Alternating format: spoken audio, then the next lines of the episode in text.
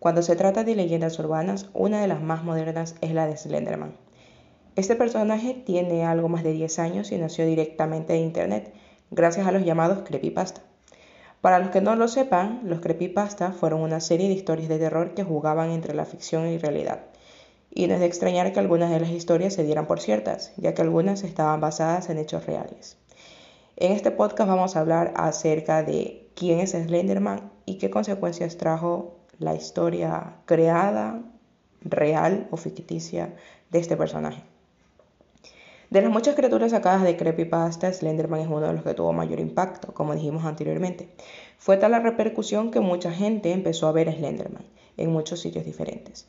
Se llegó a un punto de historia colectiva donde hubo denuncias por desapariciones, secuestros e incluso asesinatos. Uno de los grandes problemas que tienen las leyendas urbanas es que es difícil saber dónde empezaron. Sin embargo, la historia de Slenderman tiene una fecha precisa de origen, y fue el 10 de junio del 2009. Todo empezó en un foro de internet debido a un reto entre el administrador del foro y un usuario llamado Eric Knudsen.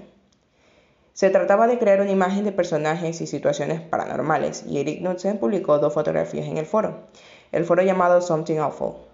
Las fotografías mostraban niños en un parque y al fondo un ser sin rostro y vestido de negro. La primera fotografía mostraba el grupo de niños asustados y con una cara de total preocupación. La segunda fotografía se les podía ver contentos y jugando en el parque. En ambos estaba la inquietante presencia de ese hombre, muy alto, vestido de negro y sin facciones. Curiosamente, ambas fotografías se publicaron con tres años de diferencia. La primera apareció en 1983 y la segunda en 1986. Junto a la fotografía se puso pues, una descripción diciendo que se tomaron en un periodo donde hubo varias desapariciones de niños en la zona.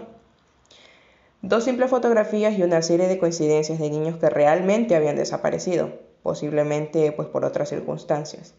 Empezaron a formar la leyenda urbana que conocemos hoy. Las fotografías y la historia de Slenderman se hicieron virales y en muchos entornos se empezó a tratar este personaje como algo muy real. El impacto de la leyenda de Slenderman ya era grande gracias al foro de Something Awful, pero no fue comparado con su aparición en la serie de internet eh, de Creepypasta. Si ya había un gran número de personas que creían en la existencia de este ser, Creepypasta pues hizo que llegara a millones de personas.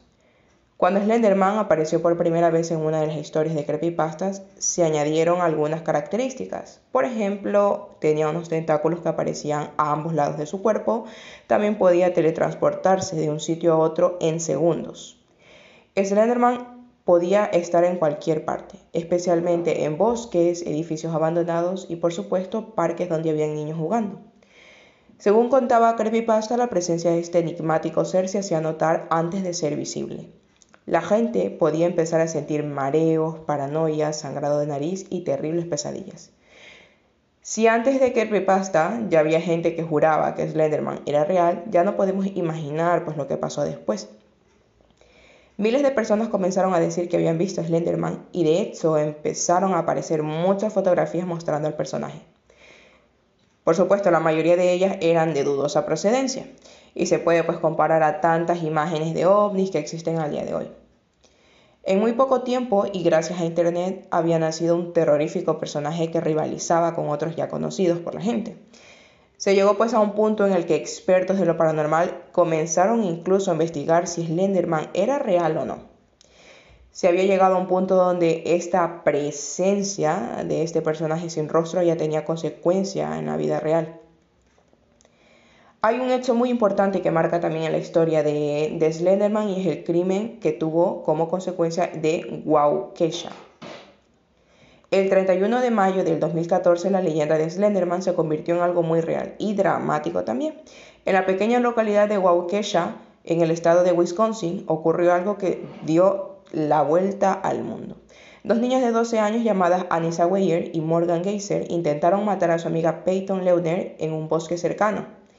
Las dos niñas llevaron a Peyton Leuner al bosque y la apuñalaron varias veces.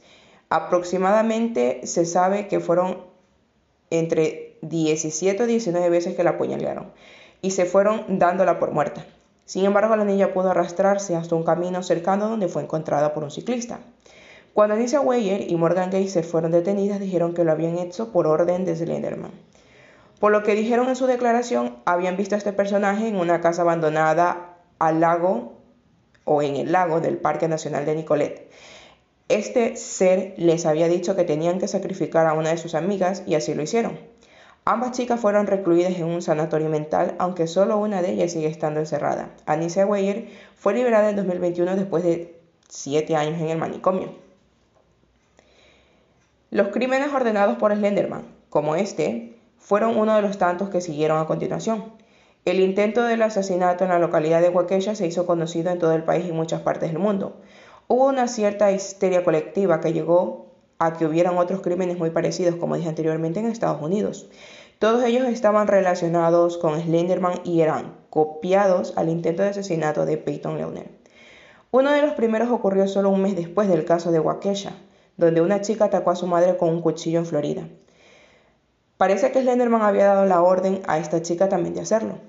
De la misma manera, unos meses después, otra niña de 14 años prendió fuego a la casa mientras su familia dormía.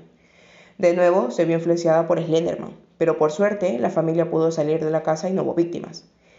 El caso más grave, sin duda alguna, ocurrió en Las Vegas, con el asesinato de dos policías, donde el asesino mató primero a su mujer y luego se suicidó. Según dijeron, muchas personas que le conocían estaba obsesionado con Slenderman y decía que estaba en contacto con él. Según algunos vecinos, tenía la costumbre de vestirse de negro y ponerse una máscara imitando a Slenderman. Claramente era una persona perturbada mental, pero de nuevo Slenderman estaba dentro de otra historia de crímenes. A lo largo del 2014 y el año siguiente hubo más casos relacionados con este personaje de creepypasta, aunque se detuvieron tal como pensaron. Sin embargo, eso no significa que todo se acabó y a que llegaron los suicidios relacionados con este mito urbano. Está claro que los crímenes relacionados con Slenderman habían sido protagonizados por personas claramente con problemas mentales, Aún así, esto dio pie a que la leyenda y el folclore se hiciera más fuerte aún. Cuando la ola de crímenes y muertes se detuvo en el año 2015, dio paso a una serie de inexplicables sucesos de suicidios.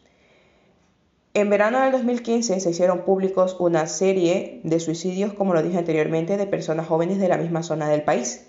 Estaba ocurriendo en Dakota del Sur y las investigaciones mostraban que los suicidios se habían mencionado al menos una vez a Slenderman.